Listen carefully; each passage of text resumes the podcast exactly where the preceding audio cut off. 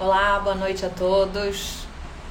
Boa noite. Está começando mais uma live aqui na Band News FM Rio. Pode todo mundo chegar, sejam bem-vindos. Eu sou Marina Procopio. Como já acontece às terças-feiras, a gente tem um encontro para falar de saúde e hoje o tema é super importante, gente, porque tá ligado a, partir surgiu a ideia desse tema a partir de uma percepção é, de algo que veio de quem está atuando na linha de frente no combate à pandemia, no combate à Covid é, os médicos até que sugeriram para a gente falar da ocorrência cada vez mais frequente de casos de trombose em pacientes com Covid ou pós-Covid. Para isso, a gente vai conversar daqui a pouquinho com o cirurgião vascular Antônio Freitas, do Hospital Badim. Essa é uma live em parceria com o Hospital Badim, que eu vou chamar daqui a pouquinho, então pode chegando. É uma, é, tem informações super importantes para a gente prevenir ou então identificar os sintomas é, caso aconteça com algum de vocês. Como eu disse, tem sido uma ocorrência cada vez mais frequentes em pacientes com Covid, ocorrência de trombose em consequência dessas tempestades inflamatórias, que a gente vai conversar e aprender um pouquinho a identificar os sintomas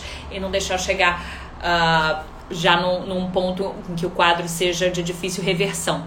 Então, vou chamar aqui agora o doutor Antônio para a live Daqui a pouquinho ele está chegando, está conectando, já apresentando. A gente vai conversar mais uma vez para quem está chegando agora com o doutor Antônio Freitas, que é cirurgião vascular e está aqui com a gente. Olá, boa noite, doutor Antônio. Boa noite, Mariana. Tudo bem? Tudo bem, então, prazer recebê-lo. Prazer meu ter essa oportunidade de discutir um tema tão importante, ainda mais nesses dias de hoje, onde nós temos o, a pandemia, onde o tema trombose venosa é de suma importância a discussão e o esclarecimento de alguns pontos importantes para que nós possamos é, nos precaver e evitar a ocorrência dessa patologia tão grave. Doutor Antônio, para a gente começar, eu queria que você falasse um pouquinho é, como a trombose acontece em casos de paciente de Covid e quão frequente isso tem sido. Eu confesso que eu fiz um pouquinho de dever de casa, fui procurando alguns estudos, achei muito poucos, alguns internacionais, que apontam uma ocorrência de 30% em casos de paciente no CTI, de até 10% em quem está na enfermaria. O que, que o senhor que atua na linha de frente tem visto de fato? Mariana, a trombose venosa é uma patologia em que a frequência é muito grande, em especial na população mais sedentária e de sexo feminino, onde há o uso de anticoncepcionais hormonais que propiciam o aparecimento dessa, dessa patologia, em especial nos membros inferiores. Pode acontecer em outros sítios, mas em especial nos membros inferiores. Na época de Covid, eh, o que está acontecendo é que o Covid causa uma inflamação é, super anormal, a, fica um nível bem acima da, da inflamação existente em outras patologias e outras viroses mesmo. Então, essa inflamação nos sítios é, arteriais, sítios venosos, acaba acarretando um aumento substancial na, na presença da trombose nesses pacientes. Perfeito. Quer dizer, ela, a trombose ela já está é, é, tá associada a outras viroses, outras doenças, mas nesse caso da Covid, essa frequência é muito mais alta, é isso? Com certeza absoluta. A verdade, a patologia da veno, trombose venosa profunda, ela está muito relacionada a, como eu falei a você antes, nas mulheres com o uso de anticoncepcionais hormonais, Uhum. Em pessoas que têm é, problemas de trombofilia, ou seja, uma tendência com alterações genéticas que venham a causar essa patologia, bem como na, na, nas pessoas acometidas de, de neoplasias, ou seja, cânceres. Né?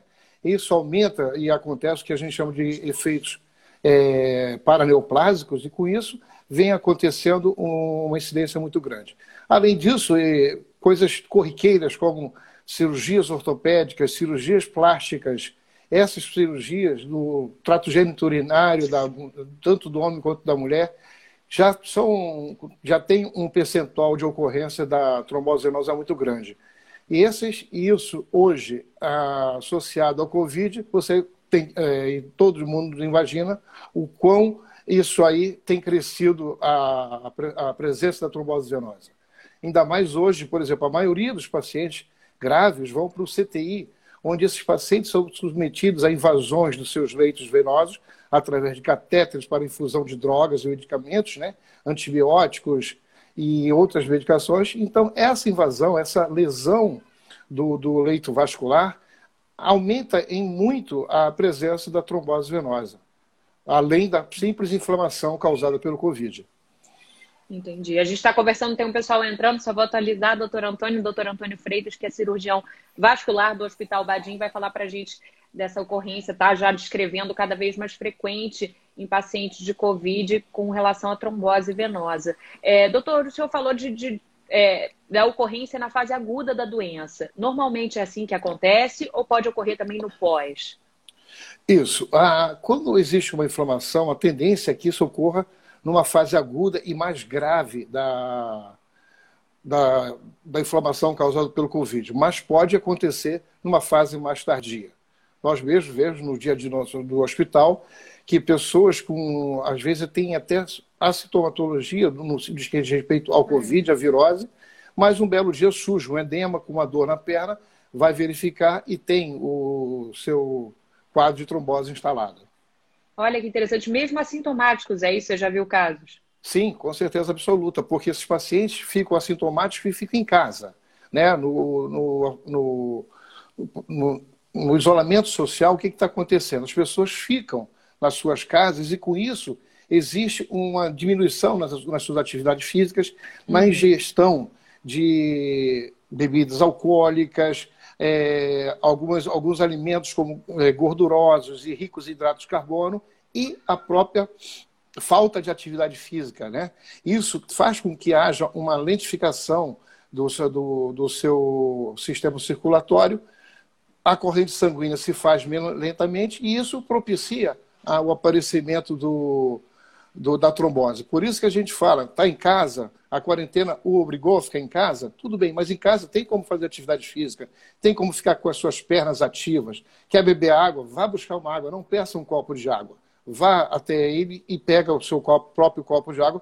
Com isso, você está levantando, está saindo da, da, da sua situação de inércia e movimentando o seu corpo, e com isso, já fazendo uma profilaxia da trombose venosa.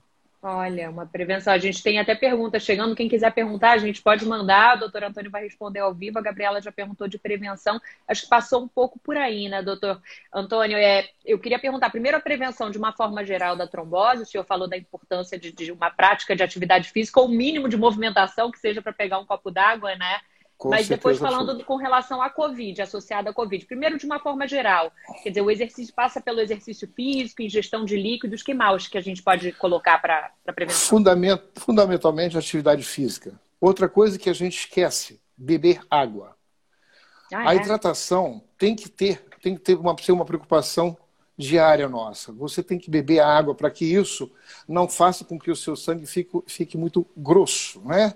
E, então, isso daí faz com que tenha uma, uma probabilidade menor de acontecer a trombose venosa profunda.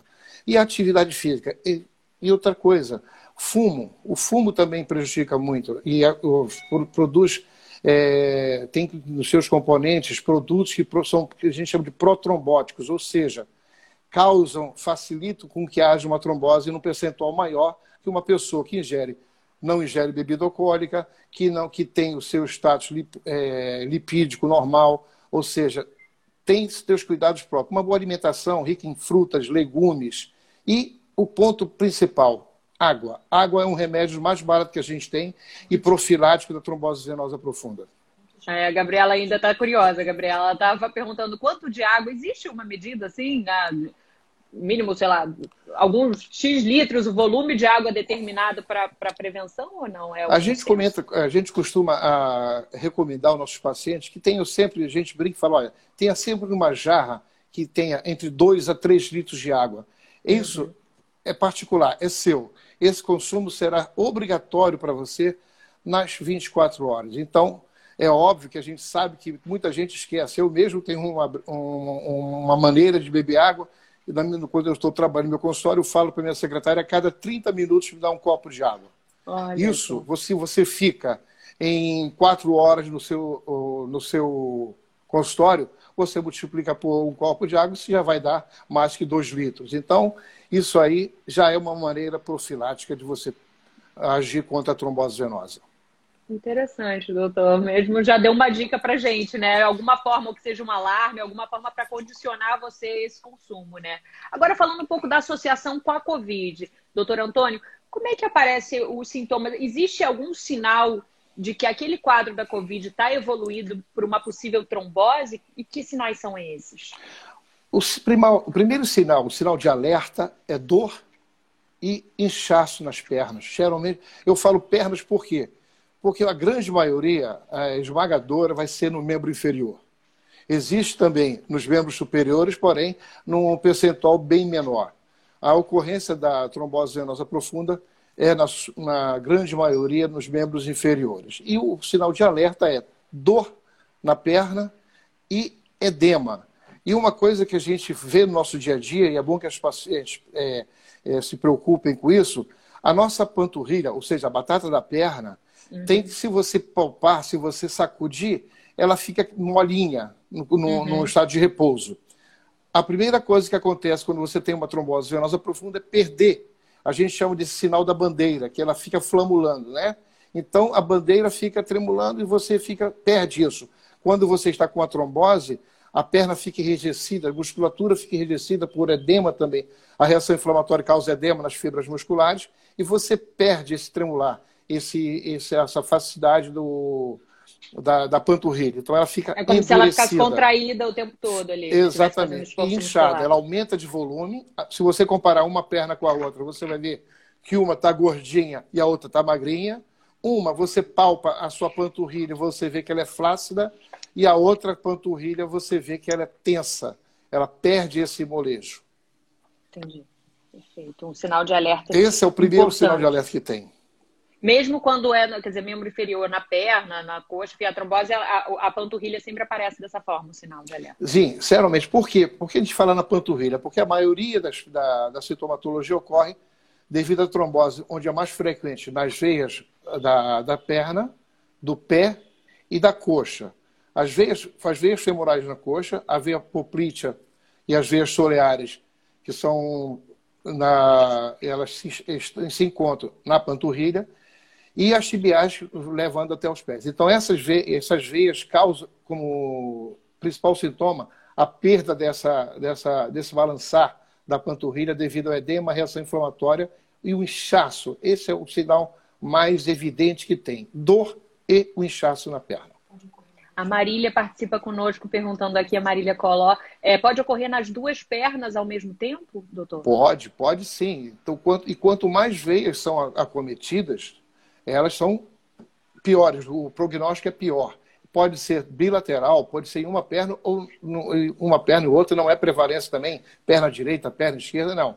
Pode acontecer em uma ou em ambas as pernas, sem problema nenhum. E quanto maior o número de vezes acometido, mais grave é a situação. Quem tem problema já circulatório prévio tem mais chance de ter uma trombose numa eventual contágio pela Covid? Com certeza absoluta. A, a, a presença de doenças do sistema cardiocirculatório, isso causa uma, um, um, agravamento, já é um fator de risco.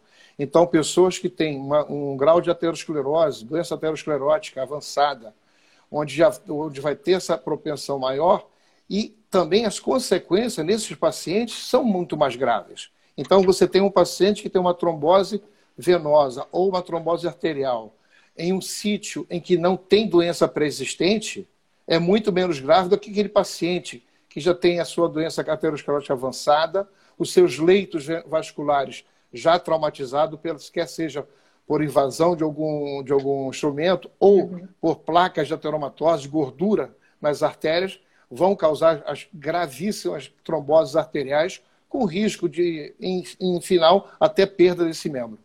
Nossa.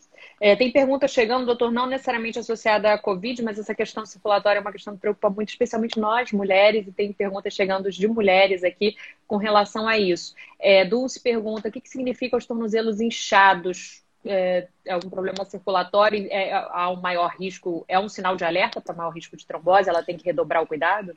É, a gente vê muito isso no consultório, no nosso dia a dia. Aquelas que têm pacientes. Você tem que diagnosticar se, é, se é um real inchaço no tornozelo, tá? O que não quer dizer que seja obrigatoriamente correlacionado a uma trombose. Pode ser uhum. e pode não ser. Mas existe muitos pacientes que têm realmente um tornozelo já mais gordinho e você tem uma gordura ali perto do, do nosso, que a gente chama maléola, aquele ossinho, tanto lateral como interno do pé. ali no cal... justa um pouco acima do calcanhar, e ali tem uma gordurazinha que fica que as pessoas, muitas pessoas confundem com um edema. Então, qual é a diferença? Como é que você tem que fazer isso? O diagnóstico. Você pega o seu dedo e comprime essa, essa, essa, esse aumento de volume. Se ele ficar fundo ao você, você pressiona e solta. Se ele permanecer fundo, é o que a gente chama do sinal do cacifo. É um cacifo positivo, ou seja, é edema. Se for um coxim gorduroso, você vai comprimir esse local e, ao tirar o dedo, automaticamente você volta para o lugar sem deixar marca alguma. Com todos, todos nós, em viagens, em qualquer situação, já tivemos uma, um membro ou alguma parte do corpo inchado. E quando a gente faz essa compressão, quando você solta, permanece aquele, aquele espaço preenchido pelo nosso dedo. Sim. Isso é o que a gente chama de cacifo, o cacifo positivo, ou seja, isso é inchaço. E não o, o coxinho gorduroso que você aperta e ele volta ao, ao seu posicionamento normal. Doutor Antônio, é, a gente está conversando com o doutor Antônio Freitas, que é cardiologista, cirurgião vascular do Hospital Badim, falando sobre essa questão do risco associado à Covid, da trombose, mas de uma forma geral, porque tem muita dúvida chegando. É, eu realmente estou impressionado, doutor Antônio, com relação às dúvidas. Agora vou para a dúvida do Leonardo e também do Amauri. Leonardo passou rápido aqui, Léo, qualquer coisa, se eu falar errado, você depois pergunta de novo. Mas pelo que eu entendi, ele pergunta de fratura no fêmur. Quem já teve fratura no fêmur, se por acaso tem algum risco tá ligado ligado a ter maior é, é, eventos ou causas de trombose, tá, doutor? Tem alguma relação? Tem sim, tem uma relação muito grande. As cirurgias ortopédicas, sejam eletivas ou, ou devido a algum trauma, como uma fratura de perna, tem o seu, a sua presença muito frequente. A trombose venosa é muito frequente nos, na, nas cirurgias ortopédicas ou simplesmente numa fratura. Por quê? Porque, além de, de desencadear um, um processo inflamatório, ele também vai deixar a pessoa imobilizada. E essa imobilização causa, é, proporciona maior, maior facilidade em, ter, em desenvolver um quadro trombótico.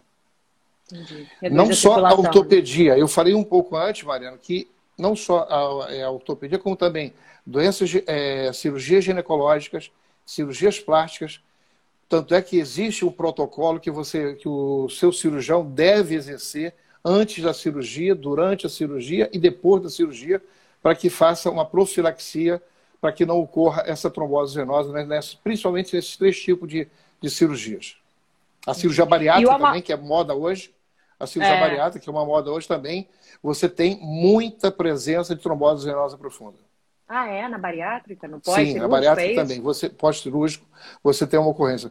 As, muitas das vezes, porque as pacientes ficam por um tempo prolongado de, de imobilização. Então, se o seu cirurgião não seguir um protocolo bem, bem, bem feito, bem planejado, há uma probabilidade maior de acontecer uma trombose. Mas hoje, esses protocolos já são muito bem definidos, então quase todos eles já se precavêm, porque não querem ter um, um, um desagrado no, no, seu resultado final da sua cirurgia, então eles fazem, eles exercem esse protocolo com bastante eficiência.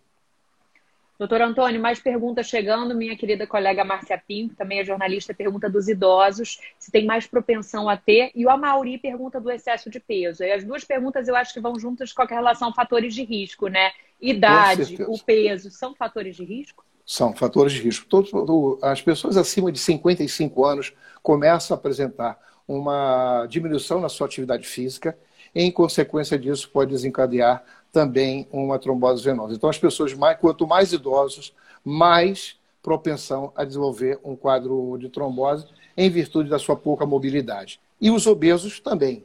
O fato dele já ser obeso já quer dizer, quando não é um distúrbio hormonal, já é uma falta de atividade física, além do excesso de ingesta de, de alimentos inapropriados. Né? Então, isso aí já são, já são paralelos que que carreiam um, um paciente desse a ter uma maior propensão a desenvolver uma trombose venosa profunda. O Claudeci mandou agora uma pergunta também, perguntando: é, é, quem já teve osteomelite também tem mais chance de desenvolver trombose? A osteomelite é uma patologia muito séria, muito grave, que os ortopedistas encaram. É óbvio que se você tem uma osteomelite, a osteomelite, muito raramente, ela é 100% curada. Então, hoje existe tratamento específico para osteomielite, você chega a uma cura, mas tem que ser um tratamento muito sério e, e muito prolongado. E essas pessoas que desenvolvem osteomielite, mais uma vez a gente vai cair aonde? Na inatividade, né? A pessoa vai ficar imobilizada por um longo tempo e isso tudo acarreta diminuição de atividade física, sinônimo de propensão a ter uma trombose venosa. Perfeito. Quer dizer, tudo a gente está passando, gente, falando de prevenção, que é super importante, falando muito da, da questão da atividade física, né? Pelo que eu estou entendendo, né? O senhor pontuou muito a ingestão de água, mas a atividade física também é, é, é muito importante nessa, Com nessa certeza. prevenção. Com certeza. É uma coisa que ainda não perguntaram, mas é uma coisa que existe a trombose venosa em grandes voos, voos prolongados. Né? Uhum. Então, as pessoas que fazem voos prolongados têm muita, muita frequência de trombose venosa. Então, o que, que, se, que, que se aconselha? Durante esses voos prolongados, a atividade física durante estar sentado e, quando assim que possível, levantar, dar aquela caminhadinha, daquela né? caminhadinha, ou então, simples fato de você levantar e ficar na ponta dos pés, com o corpo levantado na ponta dos pés e descer, isso por 5, 10 minutos. ali já, já Isso, ajuda. exatamente. Então, você flete o pé, você flete a perna. Quando estiver sentado, puxa a perna sobre o seu corpo, sobre o seu abdômen isso aí, tanto uma quanto a outra, 5 a 10 minutinhos a cada pelo menos duas horas, isso aí já também ajuda bastante. Perfeito. A gente está conversando com o doutor Antônio Freitas, que é cirurgião vascular do Hospital Badim, está dando informações super valiosas é, para evitar, como prevenção da, de casos de trombose de uma forma geral. Mas agora vou voltar para o nosso foco, que é a ocorrência frequente de casos de trombose em pacientes com Covid. E aí a pergunta da Marília, ela faz o que, que os pacientes com sintomas de Covid podem fazer para evitar que eles evoluam para um quadro de trombose. É possível? Existe medicação ou, ou, ou alguma conduta, doutor? Maria, existe sim, tá? É óbvio que o, quando tem o Covid e você está em um ambiente hospitalar, o quanto antes se começa a utilização de anticoagulantes, seja oral ou injetável, quanto mais precoce, menos grave será o quadro. Porém, isso você não tem como fazer o uso de anticoagulante aleatoriamente em casa. Né? Em casa. Porque o risco de você fazer um, um, sangramento é muito grande. Então, pessoas que às vezes até fazem uso de anticoagulações por via oral, a gente aconselha grandes observações, como, por exemplo, sangramento nariz, sangramento boca e na urina. São os primeiros sinais de alerta que o seu anticoagulante não está sendo bem controlado. Então, no caso do Covid especial, foi diagnosticado Covid, você procura o médico e por ele será orientado até mesmo a fazer um uso de, de um anticoagulante oral, mas com um controle rigorosíssimo nos seus fatores de coagulação e no seu tempo de coagulação. Isso aí existe hoje, hoje existem medicamentos até que não exigem um, um, uma vigilância tão cerrada. Antigamente, os anticoagulantes orais existentes existiam, para você ter uma ideia, para a gente ter um controle, a gente tinha que fazer um teste de, de coagulação, um exame de sangue a cada, a cada sete dias, a cada semana. Hoje já existem outros, outros anti, é, anticoagulantes orais que você tem, um, dá uma relaxadinha porque o risco de sangramento é menor e o controle é menos rigoroso. Entendi. Perfeito. Agora, é, doutora Antônio, isso que a gente está falando é preciso procurar um médico, né? Procurar ajuda médica. Sempre, é, sempre. Sempre, né? Sempre, Se alguém sempre. já tem problema circulatório e aí você contrai a Covid, confirmou, está com sintomas, teve contato com alguém que tem sintomas, já procura, não, não deixa esperar chegar aquele sintoma que você falou, que é o inchaço, que é a dor localizada nos membros inferiores, para procurar ajuda. Você acha que já vale procurar? Com certeza absoluta. Teve, procure seu médico, ele vai conversar com você, vai orientar você, não só na parte alimentar, como na parte de atividade física, bem como se houver necessidade e houver uma propensão maior para um paciente, se for um paciente, por exemplo, que já teve casos na sua família de trombose venosa profunda, ou que teve, tem problemas de alterações genéticas, que a gente chama são as trombofilias, na sua família, você tem uma propensão maior de desenvolver o quadro de trombose venosa profunda automaticamente os cuidados com esses pacientes têm que ser redobrados. Perfeito. É, qual o paciente, a prevalência? Existe um perfil de pacientes que o senhor tem atendido é, onde é, é mais prevalente essa ocorrência de trombose? O senhor falou, colocou de idosos, excesso de peso e também das mulheres por conta do uso de anticoncepcional. É por Exatamente. aí, doutor, se a gente pudesse traçar um perfil onde essa ocorrência é mais frequente? Você acertou na mosca. São esses os três as três categorias que realmente merecem um cuidado especial, uma atenção especial. Os idosos, os cardiopatas, os hipertensos, os diabéticos, que o diabético possui já uma, uma deficiência na sua microcirculação. Né? E automaticamente isso aí, associado a um Covid, vai agravar muito mais desse paciente. Então, esses pacientes são pacientes que realmente têm que ter um cuidado redobrado. Mais perguntas chegando. Dulce pergunta, e a Marília também é, é, tem essa dúvida, se é melhor, tem um lado melhor para dormir, se é o esquerdo ou direito, para evitar, para melhorar a circulação e evitar essa chance. Existe isso, doutor? Não, não existe isso. Não. Qualquer, o que tem que se fazer é só deitar para dormir. O resto é ficar em pé, andando, caminhando e fazendo suas atividades físicas, quer seja no trabalho, que a gente tra trabalha se exercitando, que a gente anda de um lugar para o outro, uma, fica se deslocando, mas ah, no questionamento de qual a posição melhor para dormir, não, não existe um posicionamento melhor para dormir. Não, vou colocar a perna para cima. Não, não existe isso. Deixa só o fato de você estar deitado, a sua circulação já se faz mais a contento. Então não existe o lado melhor ou o lado pior.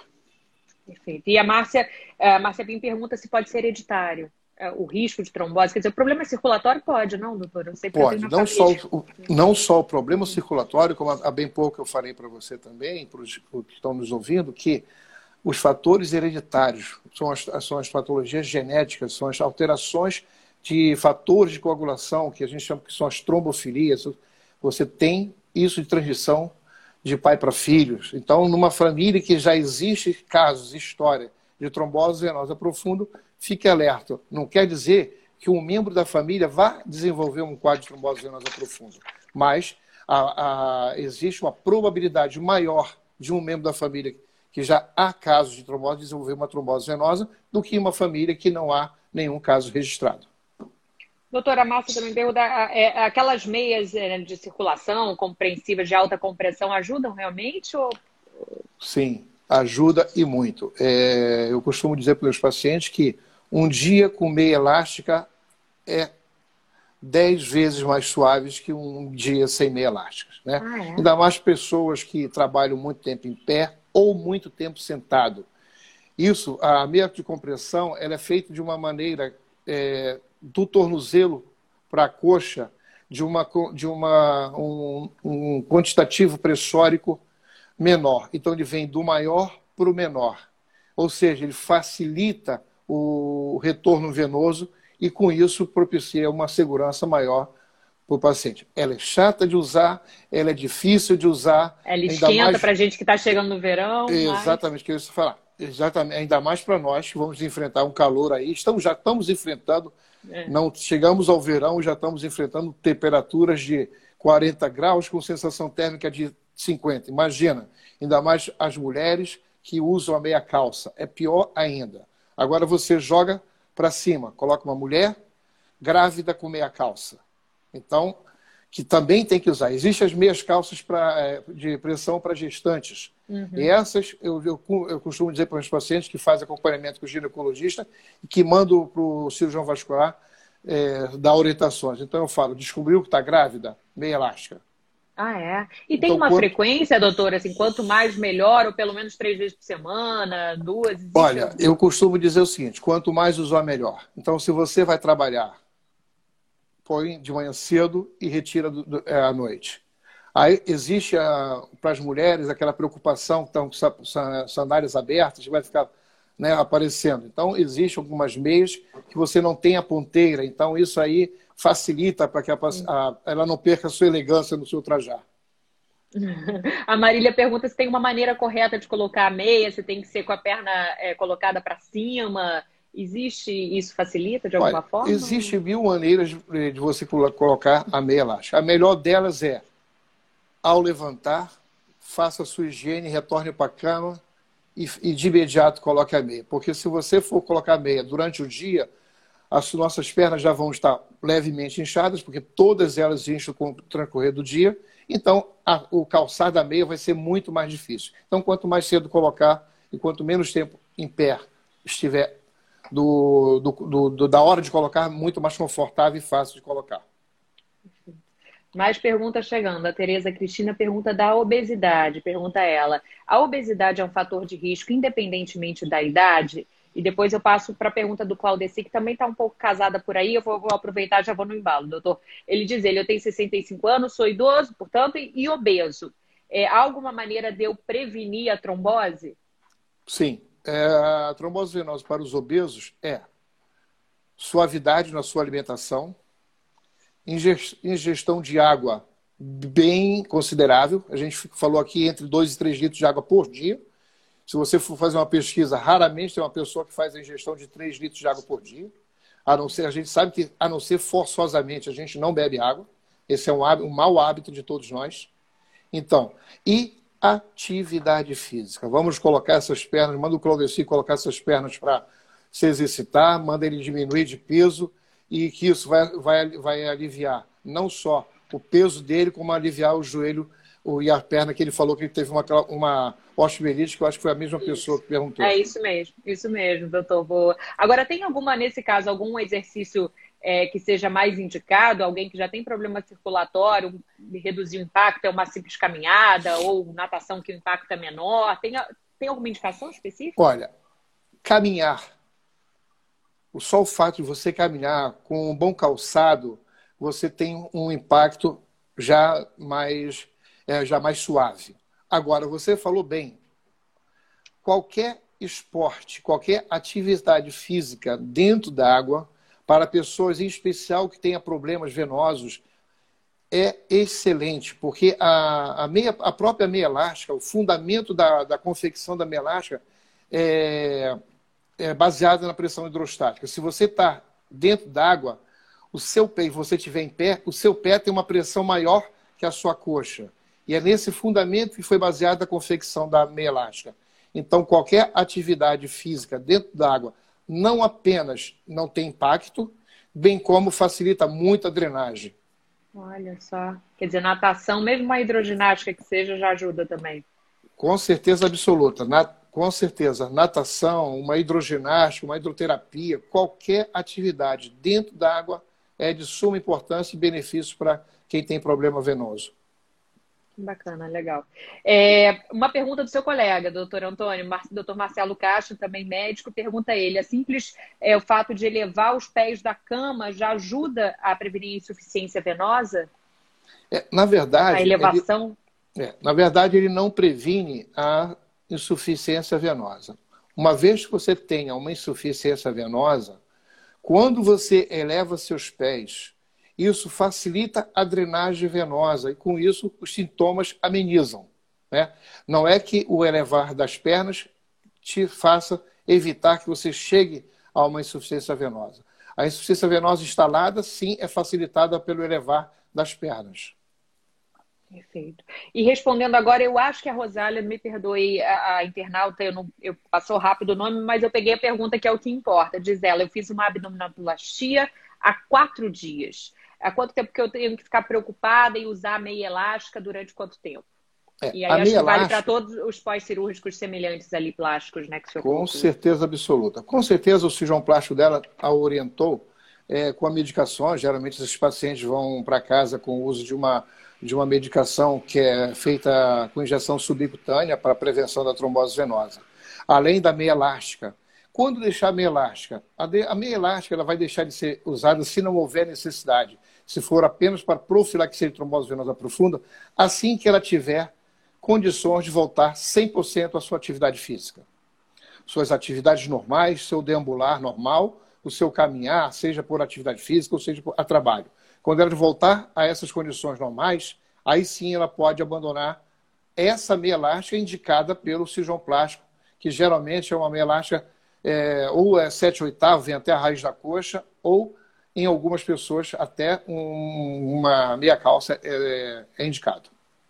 Perfeito. Foi a Ronara, obrigada, Gabriela, que lembrou quem perguntou. Gente, a gente está conversando com o doutor Antônio, que é cirurgião vascular e fazendo alertas muito importantes, impressionante quantidade de mensagens. Doutor Antônio dá uma ideia da importância do tema e da prevalência também.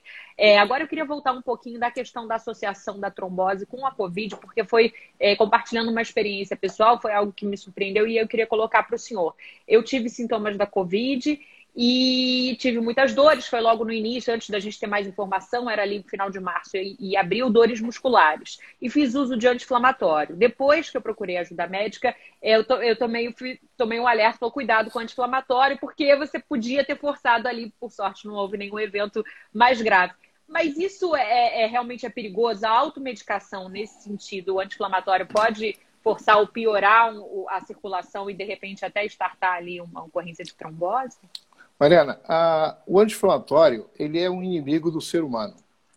Então, quanto menos se usar, melhor. Se puder, não use sem orientação médica. A, o anti-inflamatório ele tem repercussões gravíssimas no trato é, gastrointestinal. Então, pode, em especial naqueles pacientes que já sofrem do trato intestinal, seja por uma gastrite, uma esofagite, qualquer inflamação no trato gastrointestinal, é, um, um, é uma agressão muito grande o anti-inflamatório. Tem pessoas que às vezes têm uma simples gastrite que durante o uso de anti-inflamatório inadvertidamente pode chegar a, um, a, uma perfuração de uma alça, uma perfuração de um estômago por uso de anti-inflamatório. Então, não só agora no, no Covid, porque o que acontece? Como você falou, ah, eu tenho uma dor muscular, já vem na cabeça da gente, já vou ali na gaveta, já pego é. um anti-inflamatório, já vai me aliviar. Tá? É óbvio que você fazer o uso de um comprimido de anti-inflamatório esporadicamente, ele não vai te causar uma gastrite, uma úlcera perfurada ou coisa que equivalha. Mas é bom saber que geralmente a sintomatologia não cessa apenas com o comprimido. Então a pessoa fica um dia, dois dias, três dias, melhorou fica usando mais tempo. E o pior, ah, toda vez que eu sinto, eu vou usar. Então passa a ter um uso repetido.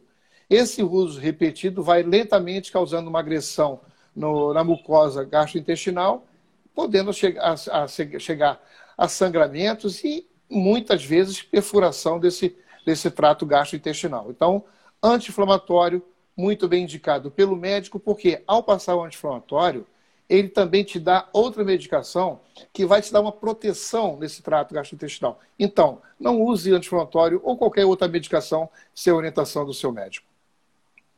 Tá aí. Orientação importantíssima, inclusive já aprendi, doutor, pronto, já não vou fazer esse uso indiscriminado.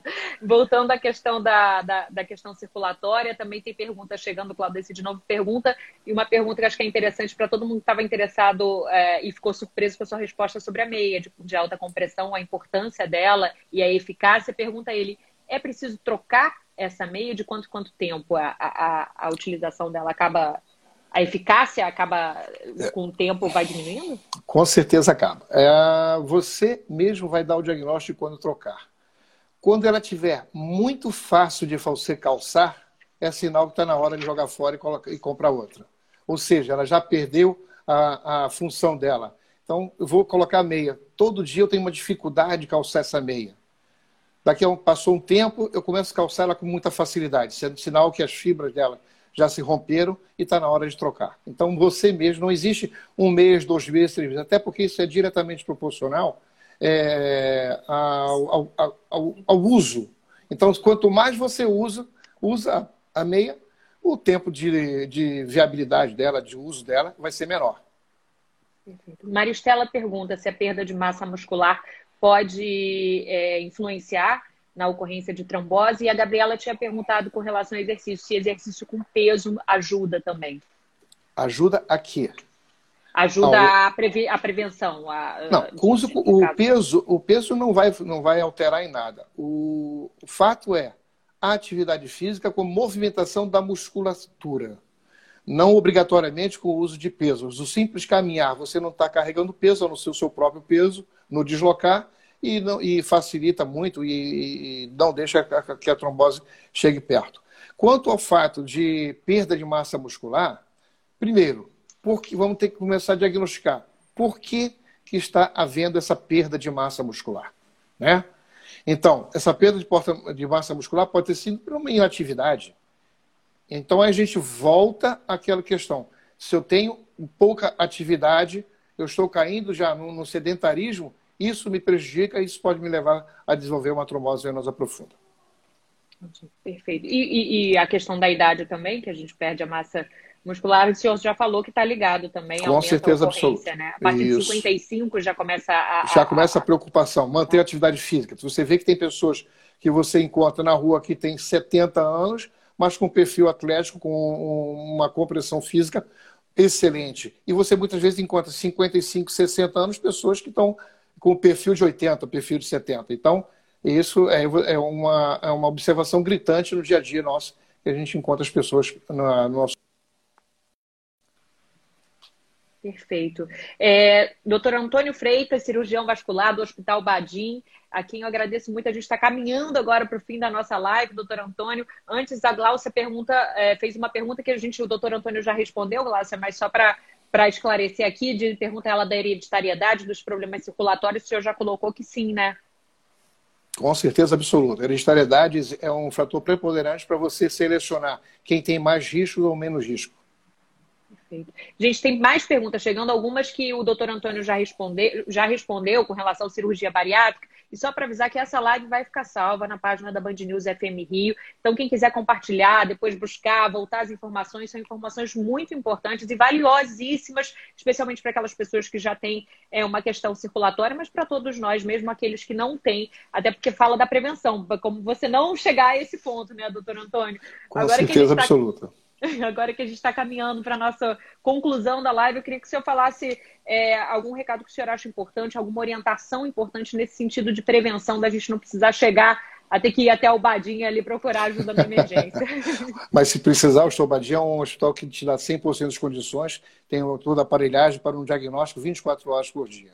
Então, e não você... tem a questão da, da Covid, porque o senhor tinha colocado, até, gente, isso eu, eu conversei com o doutor Antônio um pouco antes, fora do ar, e ele colocou que muitos pacientes, isso a gente tem visto frequentemente, têm medo do contágio, medo de procurar um hospital nesse momento, e muitas vezes chegam até você já no momento já de, de, de, um quadro já muito grave, não, doutor Antônio? Com certeza absoluta. Pode ficar sem susto. Os hospitais hoje, em especial nós estamos relatando ao Badim, eh, existe não só todo paciente que precisa de um atendimento médico, e se for necessário uma, uma internação, ele é feito um, um, um teste de Covid, tanto o PCR quanto o teste rápido, para selecionar aqueles pacientes que precisam de cuidados especiais.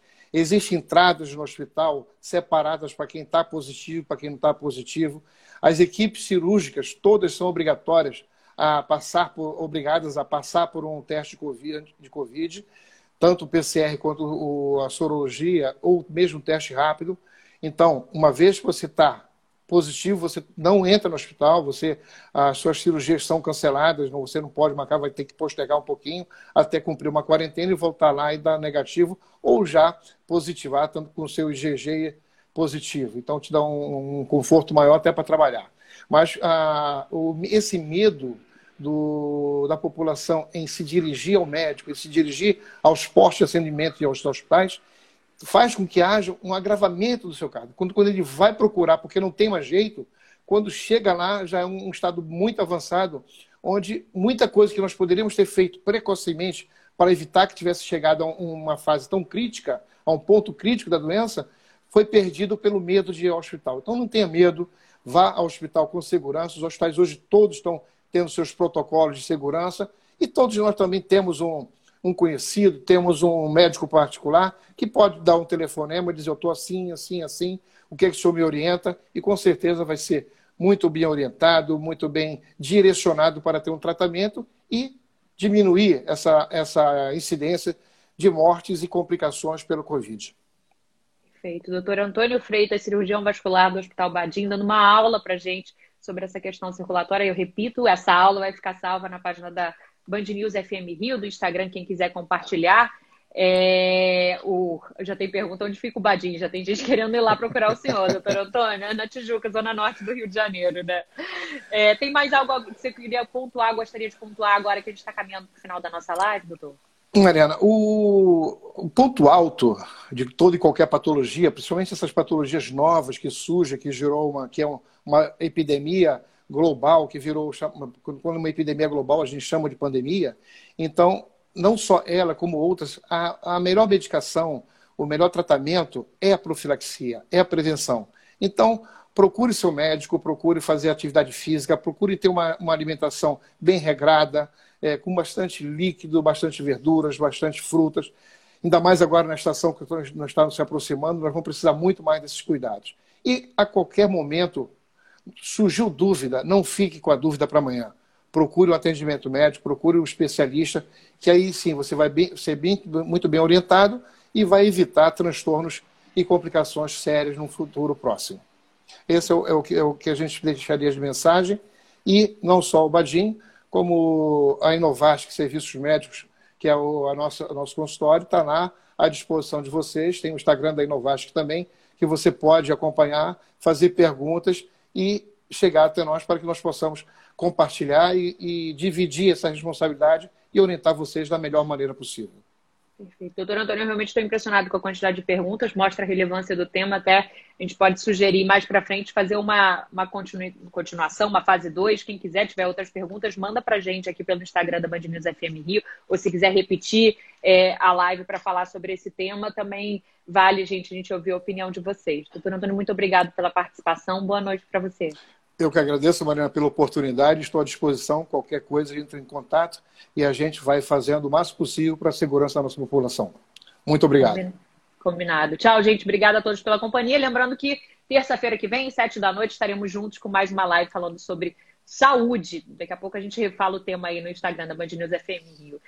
Doutor, tchau, boa noite e muito obrigado pela aula, viu? Tchau, tchau. Eu que agradeço. Tchau, tchau, gente.